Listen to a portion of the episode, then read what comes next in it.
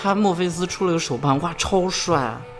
但漫画里面是一个不修边幅，哦，无尽家族是吧？，对，无尽家族就是死亡、疯狂，还有睡睡那个睡梦神，还有就各种无尽家族的命人是运、死亡、睡梦、对对对，毁灭、毁坏、欲望、绝望。他们是一家人。这有多久啊？多久？就这个漫画有多长？这漫画挺长的。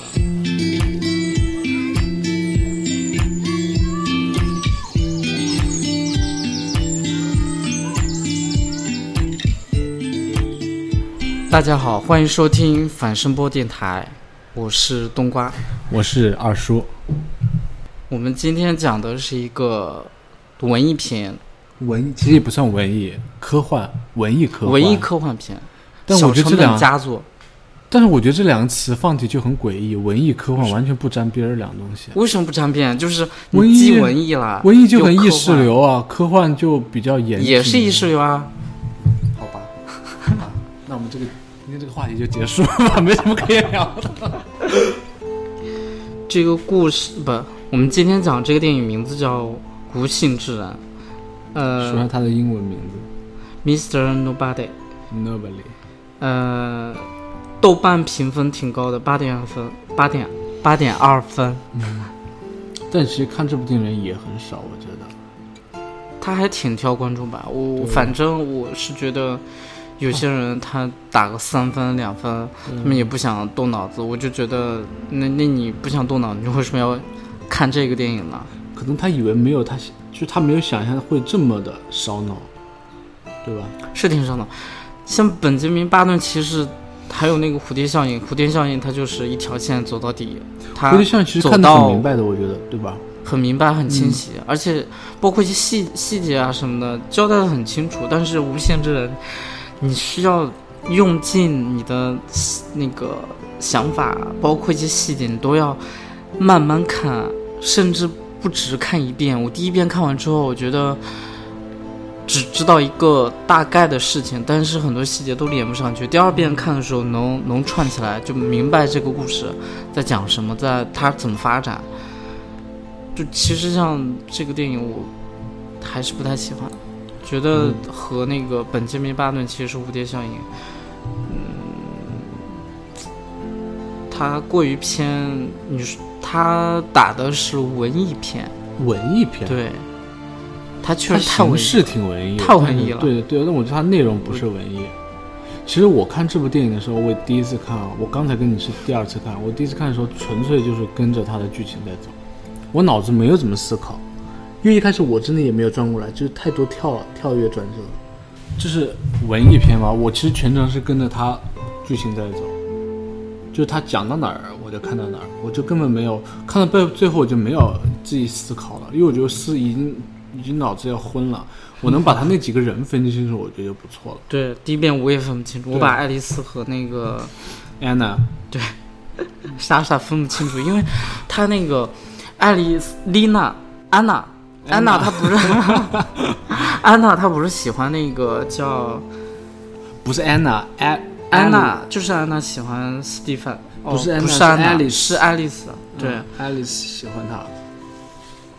反正我经常把安娜和爱丽丝两个人对，而且他们不仅是老年，啊不，不仅是成年，他们青年的时候我也有点分不清楚。就是他东西非常多，青年包括成年，然后故事线太多了，再加上他还有一个一百一十八岁的老人，那个还有他的老继父年的尼莫，还有他的继父，他妈妈的感情也很复杂，我觉得。对他妈的感情是挺复杂。所以，所以我们告诉我们一个道理：我们人生不要过得太复杂。你老了不是这个人生告诉我们什么道理呢？你出生的时候一定让天使把你的记忆给消除掉。对你觉得他能预知未来吗？我觉得他不能。我按我的想法，我觉得这个人可能根本就不存在。不存在什么对，就是所有都是他自己想象出来的。但这个故事线就是他因为父母即将分开，所以他要做选择。对啊，他自己想象的呀。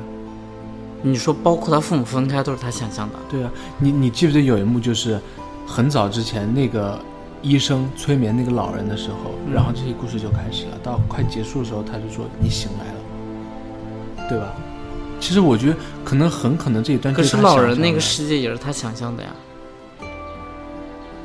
老人的世界，我觉得说不清楚。我觉得老人也可能真根本不存在，就像缸中大脑是人家给你设定的一个东西，可能就像那是未来的一款游戏，或者是一个大家竞赛的一种什么什么全民的一种。你直接把这个电影给否拍的定东西都，你都觉得是个假的。对啊，那我就讲一下他一个故事梗概。嗯嗯，尼莫呢是一个小孩子，他父母要离婚，然后他在火车站，他父母吵完架之后，母亲要坐火车去加拿大，他父亲是留在英国，他母亲就说去美国吧，坐车去美国吧。没有，我看上面写的是加拿大。那、他母亲，这个孩子就是面临一个选择，嗯。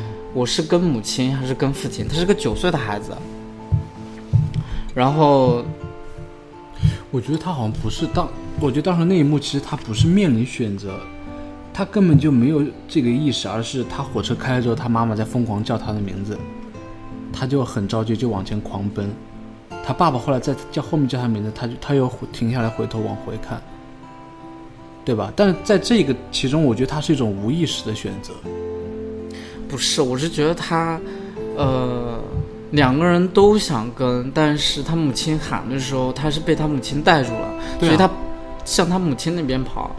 呃，他父亲喊他的时候，他停了一下，但是还是往他母亲跑，他只是停了一下，但这这是一个一个这只是他的一个想象，你知道吗？对。真正的是他，无论是他火车没有追上，他父亲也也没有也没有也没有喊他，嗯，就是没有怎么看，他是站在铁轨上左右摇摆，对啊，所以在他左右摇摆的情况下，他想象了一个世界，就是他想象的这个世界是我跟母亲还是跟父亲？跟母亲的情况下，对，等一下，还有那个呃邻居，对，尼莫有三个邻居，只交代了三个，三个都是女生，一个是安娜，穿着红色的裙子，然后是爱丽丝，她穿的是一个蓝色的，呃金，妮穿黄色的是金妮，金金娜吧，金妮，经理嗯差不多。呃，然后哎，你没发现每个？颜色都代表他们的性格，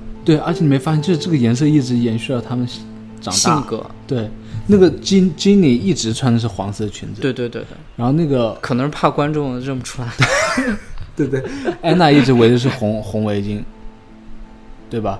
然后呢，伊丽莎，安娜的戏份比较多，她对，她应该是比较重要的一个角色。戏份因为多，所以她衣服也在变，变到最后，爱丽丝和安娜两个人，我甚至混了。爱丽丝其实她没有穿，但是她家里的墙全部是蓝色的，对吧？墙壁好像全部是蓝色的，她的世界也一直是 blue 哦，对，因为蓝色 Blue 比较 blue 的阴 blue 郁 blue，对对对，然后他们衣服一直在延续。这三个邻居是，呃，每个人都对他打招呼，他觉得他能和三个不同的人都会发生关系，可能就是这三个人随时都是他的一个妻子。所以，无论是跟父亲还是跟母亲，呃，因为选择选择不一样，所以最终结果也不一样。他就开始造出了一个世界。然后这个世界里面呢，如果他跟随母亲，他十六岁，他十六岁会遇到安娜，嗯，然后安娜成为他的同班同学，安娜会邀请他游泳，呃，他拒绝，拒绝之后，他们他们在分开，分开之后，三十四岁两个人在邂逅，呃，不对，他拒绝安娜之后是直接没有故事，也没有说。他是甚至没有到他家庭，你还记得吗？对，那时候还没有到，对对，应该是这样，应该是，呃，尼莫选择母亲之后，他在十六岁的时候，安娜以转校生的身份来到他的学校。对，呃，并且跟他同班嘛。对同班之后，安娜主动邀请他说去游泳，他说我觉得你你的朋友都是白白痴，就我拒绝，拒绝之后，安娜说你真是有病，安娜就走了。安娜走了之后，两个人就再也没有交集，直到他们三十四岁的时候，两个人是，呃，遇到了，遇到之后，安娜是带着她的孩子，对，去火车站。对，安娜是已经别人的妻子，嗯。这是和她母跟亲她母亲。生活之后的第一个方向。嗯。呃，第二个是十六岁的时候，他没有拒绝安娜的邀请。他没有拒绝邀请之后，两个人是喜欢彼此。但是那个喜欢好像也也是浅尝辄止，就那个戏份没有继续往后发展啊。他们是直接成家了，没有戏份的。这个啊不是他主要的发力点。对啊，他们成家之后，呃，尼莫做一个像《走进科学》一样的栏目，对，然后做完节目之后，他开着车撞了一只鸟，呃，打方向盘打滑干嘛，直接撞到了湖里，对然后溺死，这是第二个可能性。对，还有就是和他母亲在一起之后会发生第三个可能性是，呃，他那个他母亲喜欢的是安娜的父亲，嗯安娜的父亲带着安娜来他家生活，他又很喜欢安娜，所以两个人在一起非常的甜蜜。乱搞就是乱搞在一起，还被他父亲斥责你变态。呃，之后他们分开，因为他的继父和他母亲关系不好，所以他和安娜分开之后，尼莫和安娜分开之后，三十四岁在伦敦遇见安娜不是吧？给哦他是呀、哦，对，他们分开了，分开之后，安娜给他那个电话一个纸条，结果因他在伦敦遇见也是在火车站，他去救没有助那个，流他。是在长椅，他还画了一个圈，对，那个是他和安娜约定在灯塔见面。对，那就是躺在长椅嘛。对，但是他和安娜遇见是在火车站，他去救助那个乞丐，然后碰见安娜了。尼莫和安娜在一起，是因为母亲和安娜的父父亲亲在一起，对对对所以安娜过来和他们一起生活。嗯，呃，后来母亲和他的继父吵起来，吵起来之后两个人分开了。分开之后，安娜和尼莫也就分开了。分开之后，他们三十四岁又遇到在那个长椅，因为尼莫就是一直遵守安娜那个约定，说在灯塔那个地方等，所以他长时间在那个地方等他。等到之后，安娜给了他一个电话号码，结果下了大雨，电话号码也没了，他和安娜也没有联系了，所以这是第三个结果。嗯，这是关于和他母亲一起生活之后得出的三个结果。呃，再来拐过头是他和如果他和父亲在一起生活存在的结果。第一个结果是，尼莫是在十六岁的时候遇到爱丽丝，爱丽丝是被喜欢的人抛弃，也他说他。疯了。对啊，那个男生根本就不喜欢他，好像，对对，那个男生同时还在约其他女孩子。但是不知道说什么，他就很烦。他说我没有疯，我没有疯。然后他就，爱丽丝带着尼莫跑出了酒吧。跑出之后，嗯，爱丽丝就让他发誓说要把他的骨灰带到火星上。嗯，再到后来就是，尼莫去找爱丽丝，给他写一封信给他写一封信，然后开着摩托车找他。爱丽丝，哎，没有拒绝，好像就看到他直接走了。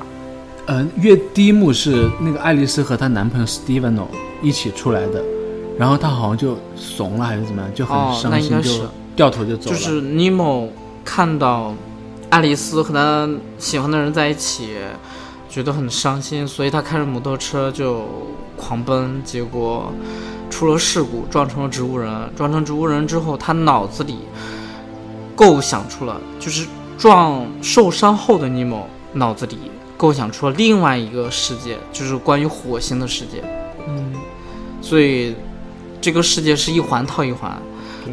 呃，我们再继续说尼莫和他父亲在一起之后发生第二个可能性。第二个可能性是尼莫很伤心，因为他被爱丽丝拒绝，就是尼莫十六岁的时候表白爱丽丝，但是被拒绝之后，他很伤心，他娶了金娜，金妮。嗯，他娶了他娶了金妮之后，没想到金妮是个备胎，我可怜，她这里是最可怜的一个女生了。金某的戏份真的太少了。金诺，金妮，金妮，金妮，对，可惜金妮的戏份非常少。然后尼莫是整个人比较悲观，他把什么财产啊什么的转移到尼金妮的名下。嗯，对。三十四岁的时候，尼莫死于一个意外的仇杀，这是第二个可能性。第三个可能性是。尼莫呢？十六岁的时候和爱丽丝表白，打动了爱丽丝，他们两个就结婚。结婚的时候，在一个，嗯，那个叫大货车，那个叫什么？油罐车。他们在油罐车后面等，结果油罐车爆炸，他们爱丽丝就死了。对，还有一个是他没有死。还有就是对，还有就是他们尼莫呢和爱丽丝结婚之后。没有死。那个爱丽丝不是尼莫和爱丽丝结婚之后，他把车烧了起来。对，但那时候爱丽丝是有有抑郁症的。对，他好像是跟尼莫说了什么关于车的事情。没有，他说我喜欢的不是你，爱丽丝喜欢别人。嗯，爱丽丝，因为她觉得她还是喜欢他年轻时候喜欢的那个爱人。所以他觉得很抑郁，他抑郁之后，他离家出走，尼莫就成了一个作家嘛，最后死于洪水。但是我觉得这个洪水特别不靠谱，因为就不像事故，所以我觉得他是和之前的那个故事，就是他那个和安娜在一起的情况下，他在车里面被溺死，掉湖里。但你不觉得这有联系？他小时候怕水，他不喜欢游泳。他后来被淹死，又被洪水淹死，就是我感觉好像是有个。这只是他一个潜意识。对，就是一个意识嘛，还是他意识决定的？就是从他的任何一个潜意识，包括他尿裤子啊什么的，对，贯穿到他所有的想象力。你像一个青少年已经很大了，嗯，但是还是尿裤子。嗯，包括他当时被仇杀也是在浴缸里面死的。还有包括他抛硬币，抛硬币是他小时候的一个习惯，嗯，这直接贯穿到他长大。所以我们这个故事，对，还有一个故事线是，呃，二零九二年的尼莫，他是已经一百一十八岁，是个老人。对对对。呃，在这个年代，他他比较独立，他不不再属于和母亲。如果选择和母亲在一起，他这个故事线是什么？和父亲是什么？一百一十八岁尼莫这个故事线是独立于其他的，他比较跳脱，他能同时和。其他的角色，他脑子里的其他角色相交流。这个电影就是大概梗概是这样。然后我们讲尼莫和安娜在一起，或他的故事线。就是他其中他一共有三个故事线，两个故事线就是很简单，就是一个是呃安娜成了别人的妻子，另一个故事线就是他和安娜在一起了，但是三十四岁出车祸了。出车祸之后就死了，这是两个，这是两个比较单薄的故事线，没有特别详细描写。另外一个故事线就是，他们在一起生活是因为他母亲喜欢的这个男人恰好是安娜的父亲。嗯，这个故事线是着重描写的，对。而且我觉得这个故事线是所有里面都最精彩的一个，最浓墨重彩的一个。因为他描写的很多，对，可能是因为他觉得前面两个人太单太单薄，就没有后面这个戏剧冲突，就这个冲突太大了。因为首先你看，他母亲是，他母亲和他的现任分开的原因就是他他母亲觉得我没有办法和你一起过日子，所以我我我喜欢了另外一个男人，然后。一般的情况下，就是故事就展开，就是两个人幸福的生活啊，干嘛？但是不是的，他增加了一个戏剧冲突，就是安娜恰好是他邻居，也是他喜欢的女孩，嗯所以他们俩彼此喜欢。然后安娜的父亲觉得他们俩很恶心，说我和你母亲在一起生活。就是我是你们的父母，结果没想到你们俩还彼此们作为喜欢。兄妹怎么能对，你们俩作为一个兄妹，不可不可以在一起。嗯，他们只是没有血缘关系的喜欢。不是没有血缘，他们本身就没有血缘关系，就无所谓对。对，但是他父亲很很很在乎这个，他父亲觉得很恶心，所以这个冲突非常大。有一个很大的一个戏剧就是那个蝴蝶效应，嗯，在这个剧里面用了非常多次。但那个比如说回响，我觉得它像一种嘲讽的感觉说出来。你觉得嘲讽吗？对啊，因为这个剧它本来就很戏剧，包括他那个呃父母的遇见，还有包括什么尼莫受伤，包括尼莫怎样，里面这个蝴蝶效应用的特别多。嗯首先是那个很搞笑的一个蝴蝶效应，就是呃他和安娜。尼莫和安娜分开之后嘛，分开之后两个人再相遇，安娜给了他一个电话号码，结果这电话号码因为一场大雨淋湿了。这个大雨为什么呢？是因为在两个月前有个巴西人他在煮煮鸡蛋，对，这个巴西人煮这个鸡蛋导致了小型的气流上升到天上，对，然后两个月之后这里下了一场大雨，但是水正好落在那张纸纸上对，但为什么巴西人不去上班，在煮鸡蛋呢？因为他失业了。他为什么失业呢？因为尼莫在半个月前，不是在四个月前买了一条很便宜的牛仔裤，他没有买这个那个巴西人所在的制衣厂的衣服，所以导致这家店，导致这个制衣厂干不下去，然后巴西人失业。巴西人失业之后煮茶叶蛋，不是煮鸡蛋，啥呀？这是煮白水蛋。对，煮这个鸡蛋导致下雨，导致这个下雨，那个尼莫的唯一和安娜的联系电话就没了，所以尼莫 这个让我想起一句蝴蝶效话：应，世界上没有偶然，一切都是必然。你觉得一切都是必然吗？我不觉得一切都是必然，但是我觉得一切怎么说呢？就是说不清楚是必然还是偶然，就是感觉都是被安排好了的。如果你跟这个人注定，就像我们经常说，你们俩有没有缘分？如果注定没有缘分，就所有一切都能破坏你们，就是甚至连一滴水都能把你们俩破坏掉。你你你很注重缘分，我不是很注重缘分。我原来看过一部动画片叫《一年代记》，你看过吗？就是小樱，就百变小樱的那几个主角。嗯，它里面那句话让就让我印象特别深刻，是这个世界上没有偶然，所有的一切都是必然，就是被安排好的东西。就像我说，这个老人，他的一切都是被设定好的，就很诡异。就是，但是他以这个一个很搞笑的方式说出来了，是感觉很扯淡。我那个他母亲尼莫的母亲嘛，性格就是那种我就比较对，强势是挺强势，就是敢爱敢恨。对嗯，我们俩没感情了，那我走，对就是我不要和你在一起生活。对，他母亲和那个安娜性格很像，安娜也是这种，安娜。就是红色嘛，热情奔放，嗯，就是和和尼莫感情很好的时候，是我们俩不能不能没有不能没有彼此。对，不能没有。但是我觉得其实安娜和她的母亲的性格不是很相似，安娜有点偏那种命，就是命中注定的那种感觉，他比较相信命运。他后来不是说了吗？就是我现在不再相信任何人了，就是如果我们有缘分，我们会再相见。他是这样说的。但是但是尼莫的母亲就是那种，这个世界上所有的一切都不是像安排的那样子的，就是他是一个人定胜天的那种角色。你说他母亲吗？对，他母亲说，这个世界上不是所有一切都是安排好的，都不是一帆风顺。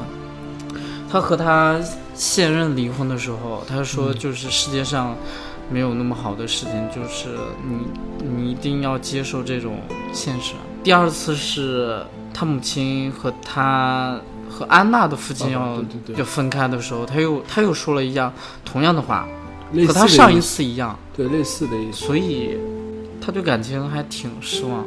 有一个镜头就是尼莫和安娜在一起，甜蜜的拥抱在一起，隔墙就是他们的两位家长分床睡，啊，就是一头是很亲热，孩子们在一起很亲热，另外一头就是直接分床睡。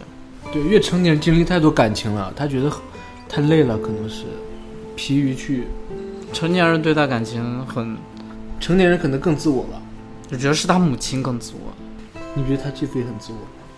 我觉得他继父还算，比如说那个吃饭的时候，你他刚来尼莫的家里面，哦，尼莫一直在看。他，对对对对对。然后他母亲说：“尼莫怎么可以这样一直盯着别人，不礼貌。”然后尼莫开始讲一个未来，说对预言者对他对对他说：“你这是一个星期六，你开着车，你没有看到单行道，你走过呃火车轨道的时候被撞。”但后来这个有被证实吗？没有，他没有，他只是讲这个预言，但我觉得这个会会会成真的。哦，但但是所谓的这个成真，也只是这个孩这个孩子脑子里想的一个片段。对啊，就所有这些都是他想的，所以但是是这个故事主线还是就是他要他父母要离开，嗯他父母要分开，他是选择父亲还是选择母亲？这是一个故事主线。嗯如果连这个故故事主线它就是假的，这是最原始的一条线嘛，就是因为这个点而分散出来了对对对。七八个。除了这个，点，所有其他的任何一个都是他想象的。这个电影我们可以先讲有关他母亲的事情，包括他母亲那个和安娜的那个那个那个故事发展，然后再讲他父亲。你觉得这个是电影真的是平行宇宙吗？我觉得不是平行宇宙，平行宇宙怎么可能会这样？如果你用平行宇宙，那它为什么还会存在？说快醒了，快醒，快醒了，然后这个东西就会倒流，就很像蝴蝶效应，这个结局直接被改变了，它就不是一个平行宇宙。平行宇宙是怎么会倒流呢？应该是一条故事线往下走。如果平行宇宙倒流，那就打破了这个平行宇宙，就就这个故事又变了，反转了。但是他一直维系着一个一一条路，这只是这个孩子脑子里想象的。想法而已。对，主要他那个想象就是和安娜在一起嘛，是，嗯，他和安娜在一起，天天过着过着情侣一般的生活，然后吐槽他父母说。说那个最好最好那个做好保护措施，我不想要个弟弟。那是安娜说的。觉得安娜很嫌弃，安娜很嫌弃，觉得这两个家长真的是天天在一起没完没了，亲呀亲，然后又亲着又干嘛，然后他们私下自己，安娜和对安娜和尼莫又在一起。那我们讲他父亲，他父亲，我觉得是个很悲催的人。然后他父亲就是，呃，和他父亲在一起的话，就没有安娜的故事了。对，就主要是伊丽丝、爱丽丝，爱丽丝和那个基娜、基尼，基尼，爱丽丝和基尼的故事。呃，他遇他如果和他父亲尼莫如果和他父亲生活的话，十六岁尼莫会碰到爱丽丝，嗯，爱丽丝是穿蓝色裙子的那个，对，她整个人给我给我感觉真的很不好。一种抑郁、抑郁的病态。等一下，她前期给我感觉像疯子，前期像疯子吗，就是不是我是说爱丽丝是一个青少年的时候。哦，还是个学生的时候，给我感觉像个疯子，因为他先去那个酒吧嘛，嗯，带着嗯那个尼莫去酒吧，去酒吧之后，呃，爱丽丝是在和他喜欢的那个人在说话，嗯，说话的时候突然在地上打滚，说我我没有疯，我不是疯子，就但你不知道那个男的对他说了什么东西，对没有展现，对，我觉得他很疯啊？对他确实比较有点，然后立刻起身站起来，就是满脸都是泪痕，然后就爱丽丝抽泣着对尼莫说：“我们走吧。走吧，感觉好像尼莫 就是来等他的那种感觉。”没有，他就是陪着他来。哦，他们俩出去之后，爱丽丝说：“爱丽丝很难过。”然后尼莫就递递了那个纸巾，让他擦脸什么的，你你要你要被淹死了。然后爱丽丝想让他说一点话题来让他缓和一下。一下他的注意力嘛。然后他开始讲火星的事情，他说，你知道火球表面都是裹着什么什么什么材质啊，然后火星的火星重力是地球的三分之一，然后他聊天也不知道聊什么，他就讲火星的事情。这时候爱丽丝很懵，说你。就转过头觉得你，我让你安慰我，你怎么讲火星的事情？这有什么好安慰的吗？但是他立刻接下来他就说，你发誓，你要发誓会把我的骨灰带到呃火星上，然后然后换换成尼某更懵了，尼某啊，我我去火星要六到八个月啊。然后他说我不管，你要发誓，要发誓，你要发誓把我带上。对对对，然后他说好，我发誓。哎，对，你发现后来到了火星上，好像他和安娜又遇见了。对对，那是后来。对，后来他又遇见了，这也是他的想象。对他接吻，他和爱丽丝接吻的时候，爱丽丝说不行，尼莫，我们我们不行，我们我们只能做朋友。他也没有这样说。完美备胎。反正爱丽丝就分开了，分开之后。爱丽丝说：“那个尼莫喊了一声爱丽丝，然后爱丽丝说，回头我会给你打电话。然后尼莫说你没有我电话号码呀。爱丽丝就没有说话，直接走了。就是爱丽丝不喜欢他，爱丽丝喜欢另外一个人，但是尼莫喜欢爱丽丝。尼莫他喜欢爱丽丝，他觉得他要表白，所以他写了一封信，然后骑着摩托车来找，刚好爱丽丝和斯蒂芬呢在一起。”他看到之后，就直接走了。走了之后，就开着摩托车去狂飙，不是开，是飙摩托。在路上，然后这时候又用到了一个蝴蝶效应的一个，有一片树叶刚好在路上，他看那个车滑滑过那个树叶之后翻了，直接撞到了那个，他直接撞到树上。他送到医院之后，他构想出另外一个。可能性，但未来的可能性，对对对，好像我记得后来他跟基尼结婚之后，这封他写的信被基尼得到了，他跳到泳池里面嘛，然后被基尼救起来了，然后后来他躺在上面晒太阳的时候，哦，然后金尼就把这个信念出来，他问他，我对你重要吗？这是跟跟随他父亲之后的第二个可能性，就是和金尼在一起，伊丽莎。爱丽丝，对对，爱丽丝，呃，爱啊，不是爱丽丝，爱丽丝就是爱丽丝之后，然后他被爱丽丝拒绝之后嘛，就哎呦，尼莫变成植物人嘛，嗯，尼莫在医院里面躺着变成植物人之后，他构想出了火星的世界，嗯，这是这个世界就是小时候的尼莫构想出了一个青少年尼莫，青少年尼莫构想出了一个。火星世界，其实火星这个也只是这个小孩子构想出来的，就是所有的世界都是存在一个九岁的尼莫脑子里面。不是十六岁吗？这全部都是他构想的。嗯。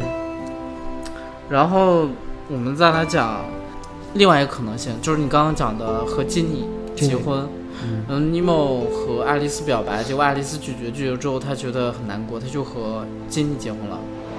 我感觉他和金妮结婚的时候，他好像是最有钱的时刻，住着大 house，最有钱，最有钱，对，住大 house，还有个游泳池，有着大，大破。但是，但是你不觉得，那个他跟我想说那个未来更有钱吗？能去火星旅游，三十四岁，年轻的时候还去火星。那时候好像他不是去火星旅游，他是去火星工作，你不觉得吗？他们去所有人都感觉像是去火星工作的。没有，他只是说我们现在到达了火星，请看一下火星的表面什么的。他没有去工作，包括他们后来还有个返程，就是有一个中转中转，他只是去火星一趟，他没有在火星工作。那他为什么会跟那些自行车一起？自行车是可能要运运到地球，地球地球的那个。呃，劳动力价格太高了，只能从火星上获得一些。火星上劳动力比地球上还要便宜，所以在火星上造自行车，再从火星那边运到地球。那运费得多贵啊！还不如在地球上做。你有人啊？他们刚好是一个像旅游团一样啊，六到八个月，从地球到火星六到八个月，真的天哪，那感觉非常漫长，就浪费了好多生命。我觉得你觉得那样子没有啊？他们一直在。动也不知道什么技术，对他们冷冻，但是他们时间在流逝，他们不知。道他们生命会不会受到影响。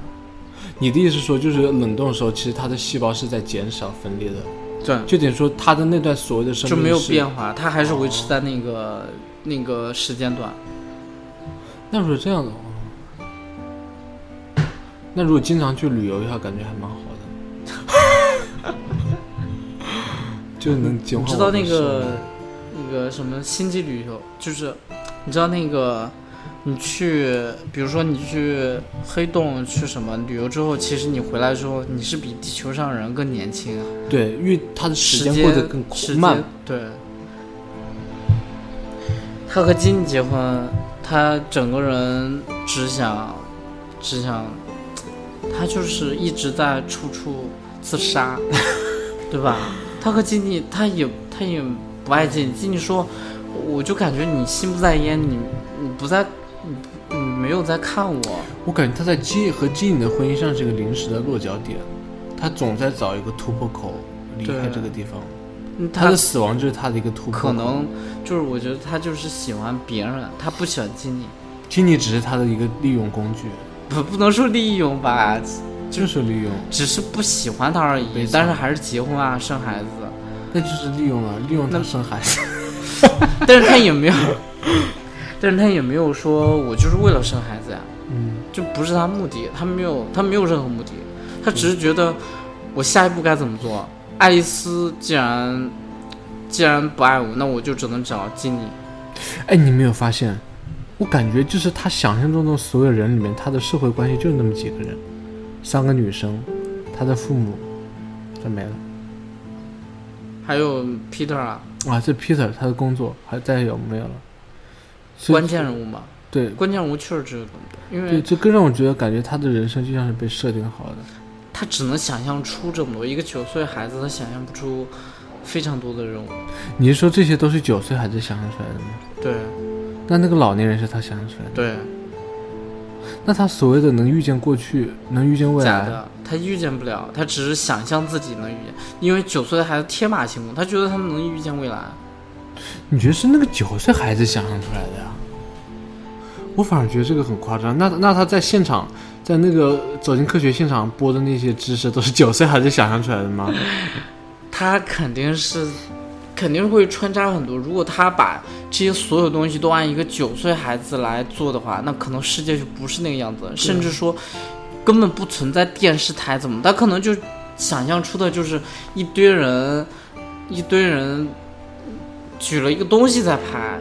小孩子的想象肯定不会那么具象，所以为了不彰显这是孩子一个想象，他肯定是要以一个成人的视角来开展，就成人该怎么工作怎么工作。因为小孩子想象出一个九岁的孩子想象出成人是怎么工作，成人在打酱油，成人每天就是就是在格子间工作，他不可能想象出什么。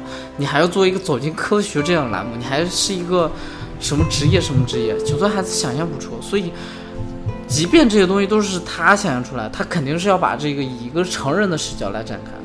如果你要是直接拍了一个九岁的视角，那这个电影，我觉得像是在给一个孩子看。有一天，基尼躺在床上说：“你看我，就是总是不是在看我，嗯，你很恍惚，然后我不知道你在想什么，而且我找到了一封信，信里面写的就是我打算放弃这一切。再包括你之前说那个他跳到水池里面、游泳池里面，然后基尼把他救出来，然后放在那地方让他晒太阳。感觉像落水狗帮我们晒晒，你晒晒晒干了再进家门这种感觉。你是不是已经没有打算？了？Do you love me？对对对，他是这样说的。他没有回答他，尼莫尼莫他就是也也没有回答。他说你是不是已经不打算活下去了？你甚至把所有的一切资产转移到我的名下。嗯，他没有回答。再到后来他出走，他按硬币来做一个规划，走到那个。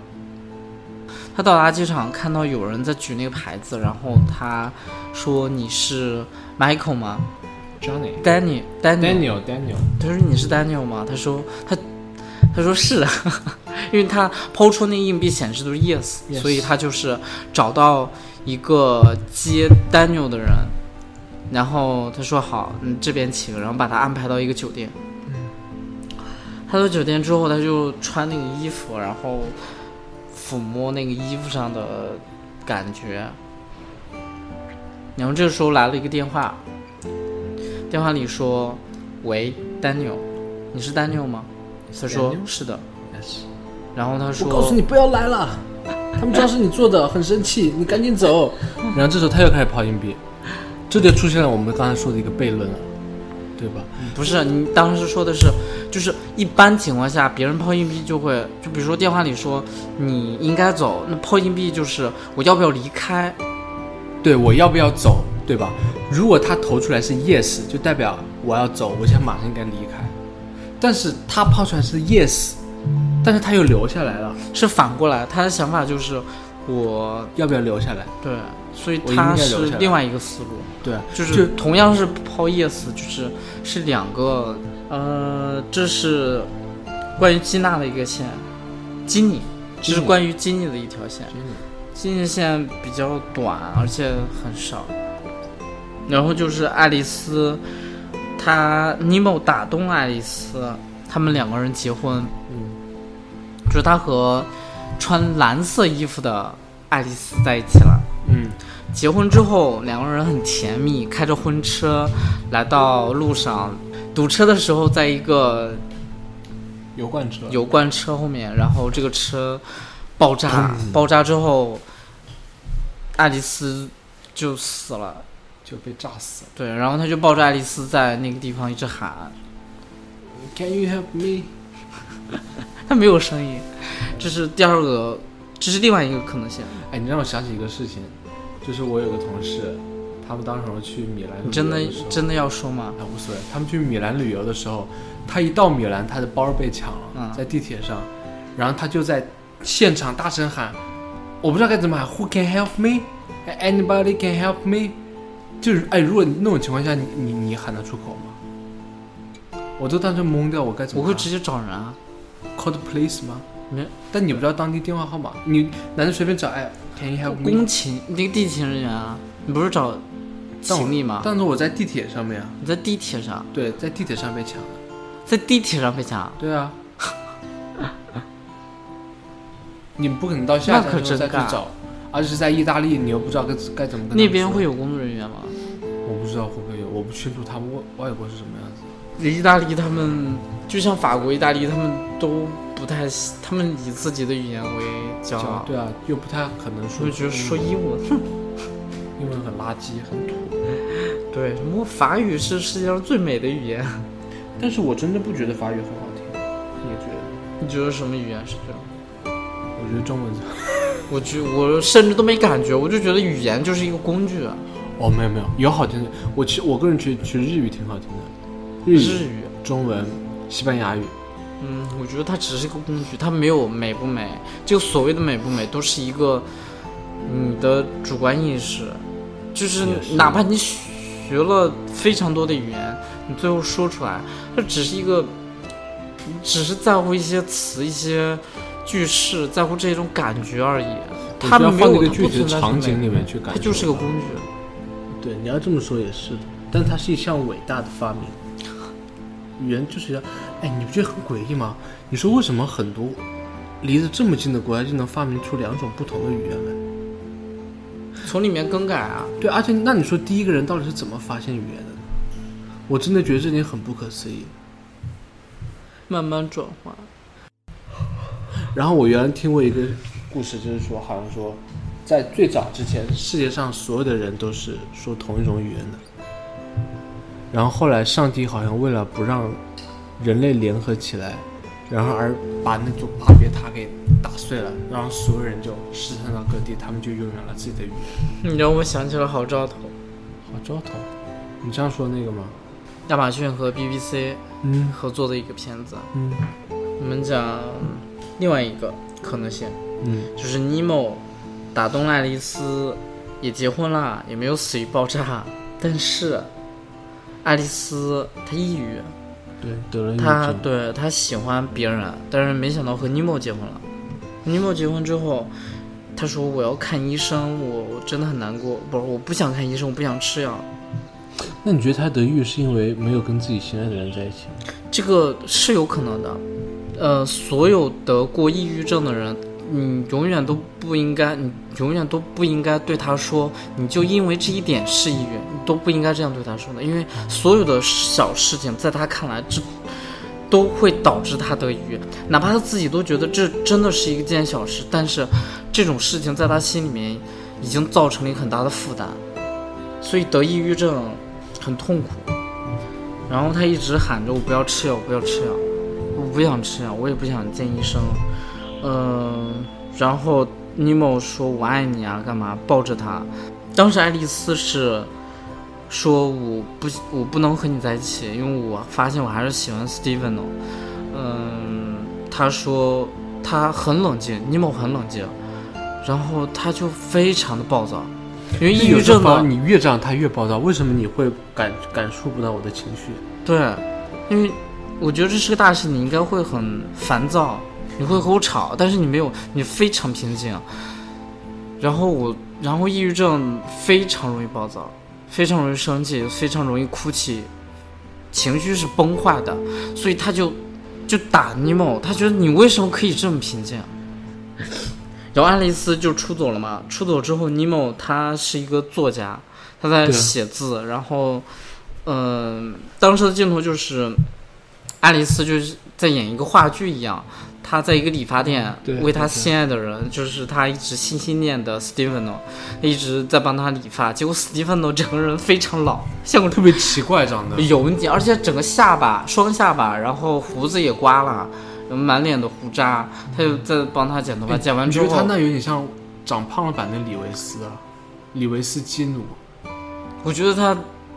他只是照片里长胖的他，他一点都不像谁，就是一个路人甲，变样了，他已经完全变样了。就那种人，我走路上都不愿意多看一眼，真的很丑。然后 那个爱丽丝帮他剪完头发之后，爱丽丝没有发现，他说多少钱，给了钱之后他就走了。爱丽丝，然后他说他对爱丽丝说祝你有一个美好的下午，然后爱丽丝还 笑了一下，就微笑。对，走了。他完全没有发现那是他心心念的一个喜欢的人然后这里面也蛮讽刺的。对理完头发之后，他就继续看那张照片。我觉我也觉得很讽刺的，讽刺点是，你和一个你不喜欢的人在一起，你说你很痛苦，你很难过，结果你离开之后，你一直在寻找你喜欢的那个人，这个喜欢你喜欢的人就在你面前，你却认不出来，所以你你喜欢的只是他的一个容貌，不是，在我觉得只是在年轻时候给你的快乐，对。但老了之后，你不确定他会变成什么样子？的。对，我是觉得 我是不太相信他是死于那个一个一个一个大洪水啊，那洪水可能他自己想象的。我是觉得他是有个串联，比如说，你看他不是出车祸在那个湖里面淹死了嘛，然后刚好他这个感官就延续到了这个地方，他觉得我我我这样，我我这个死法就是溺水，就就是我在一个房间里我在打字，突然房间全部都来水了，然后我死了，就其实和那个汽车一样，嗯，但是他拐过头，就是他死了之后，他他在那个房间就扭头过来，就是他在那个房间没有呼吸，就是很难受的时候，突然串联到了另外一个梦，就是他在浴缸里面，然后嗯他就抬头，然后，对，然后被打死。对，还有就是包括呃潜意识的尼莫，就是已经成年了。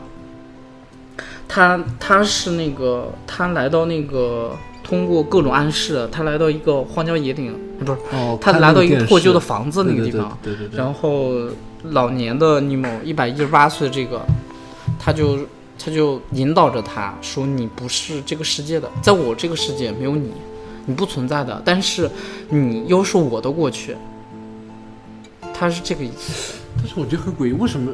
如果他说他是，这只是他想象，就是说我们之间可以交流，会就是我了解你的，在设定上我是你的未来，但是你不了解我，你不可能存在于未来，因为你只是你只存在于这个世界，就是我们是完全独立的。它这个串联很怪，就是这个老年这个点，就老年点，它又同时能和年轻的结合在一起，它又能和他对话，又干嘛？也不是对话，就是他他知道你所说的每一句话。他说，我这个是可以倒流的。然后包括最后安娜说，呃，在二零九二年二月十二。呃，几点几点？五点五十的时候，世界将会发生。如果你还存在的话，世界将会发生一个奇迹。结果这个老人就撑到那个点。那奇迹是什么呢？奇迹就是时间倒流啊，就就反转嘛。本来是五点五十，下一秒就变成了五点四十九。然后那个老人就深呼一口气，然后开始哈哈大笑。这个点是就是你活到那个，就是世界倒流的话，我是觉得，就是就是往后倒，就是刚刚老人说的，就是这个世界是在往后转。嗯，这个老人慢慢慢慢变成年轻人，然后年轻人再到，我是觉得这就预示着一个梦，他在苏醒。这个选择，你你快点选择这个选择，你你要选择哪一方？你是选择你父亲还是选择母亲？就这个孩子已经很急迫了，急迫到这个，就是他慢慢构想，他的构想是发散性的，发散到最后，然后再收回来，就时间倒转了。哦，明白你的意思，就其实所有的故事在还停留在他抉择的那，他在对对，他抉择就是我我要选择了，我要选择，然后他想想，我要和母亲的话，我会一步一步一步一步到一百一十八岁，我是什么样子，然后。然后等到这个之后，他又收回这个思路，然后再从一百一十八岁一直转转到他青年、成年人、青年人，然后小孩子，就是这一刻他突然回到九岁，我要立刻做出选择，我是跟我的母亲还是跟我的父亲？就是思路收回来，作为一个逆转。那这个电影名字叫《Miss Nobody》，我我我我一直理解的是这个。这个小孩子他就是 Nobody，我知道，但是我我一直觉得 Nobody 是一个带。具有代指性的，就是它是不存在的，Mr. No。你觉得这孩子不存在？对，就是所有这些都是他想象的。我觉得想象里面那个，想象里面包括我最最不太能够，呃，我最容易让我混乱的就是他不是在火星上遇到那个安娜是吧？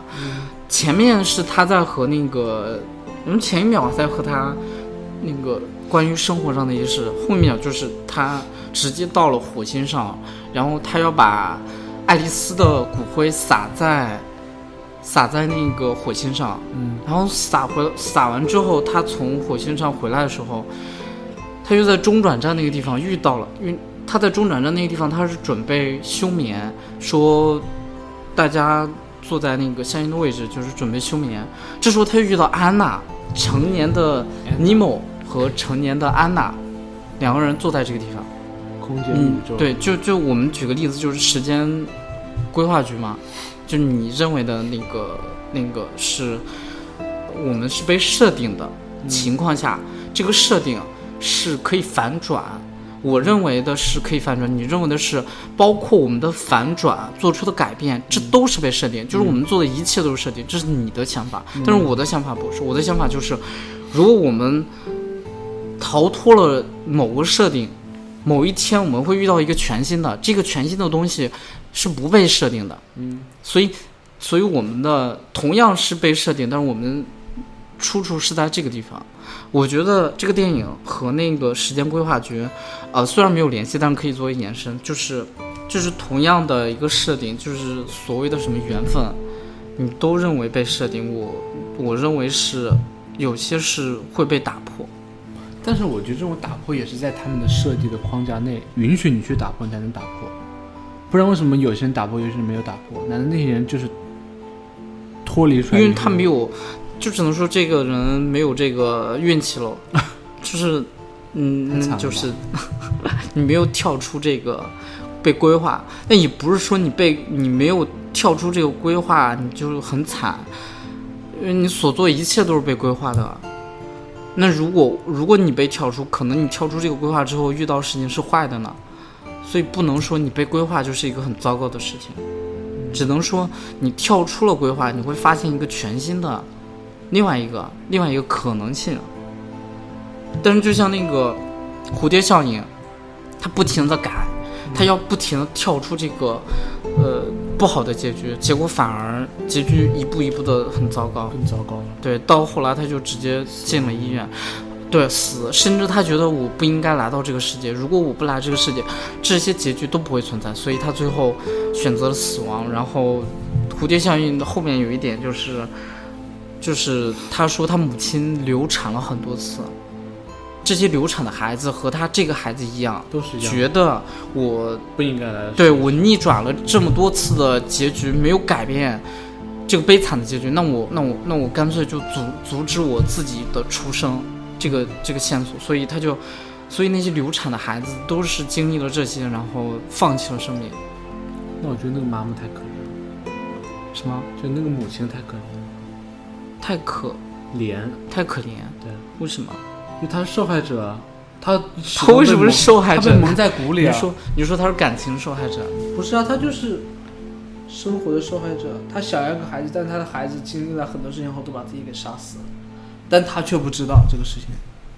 每当他得到了一个孩子的喜悦之后，最后他还是会失去这些孩子，因为这些孩子会经历了各种各样的事情之后，回到过去把自己我杀死。是觉得你那个把那个设定，那个蝴蝶效应，它不能说是这个母亲很可怜，因为我们还是在以自己的想法，就是她应该得到什么，然后我们觉得啊，她好可怜，她没有得到这个东西，她好可怜。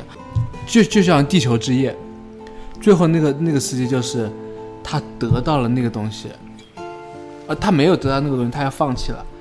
但是后来，因为他那个孩子活了好几周嘛，他后来和他的妻子又转换了概念，又想对他抱有希望的时候，正在抱有希望的时候，突然他们又失去那个东西了。传来对坏消息，对，就是有期望才会有失望。如果我没有期望的话，我就不会觉得难过。但是我有了期望，但是你又让我失望，我就会觉得很绝望。嗯，你觉得应该有希望吗？应该抱有希望吗？看你是怎么样的态度。如果你不想失望的话，我我始终是抱有期望，因为我觉得期望是一个那你至少在不怕就是说我抱有希望，到后来一一次一一次又一次的，就是发生变故。嗯，我暂时不怕，但是我能知道这种的难难受。但是我是觉得你不抱有期望的话，那你从最开始就失去了生活的希，就失失失去了生活的意义了。不是生活意义，嗯，不能说没有意义，就是我不抱希望的同时，就是我不对他有过分的要求，我不会说如果他没有达到我标准，我会很难过。我是为了减缓减减少这个难过的程度，但是我就是我还是对生活这样，只是我我弱化了这种疼痛感。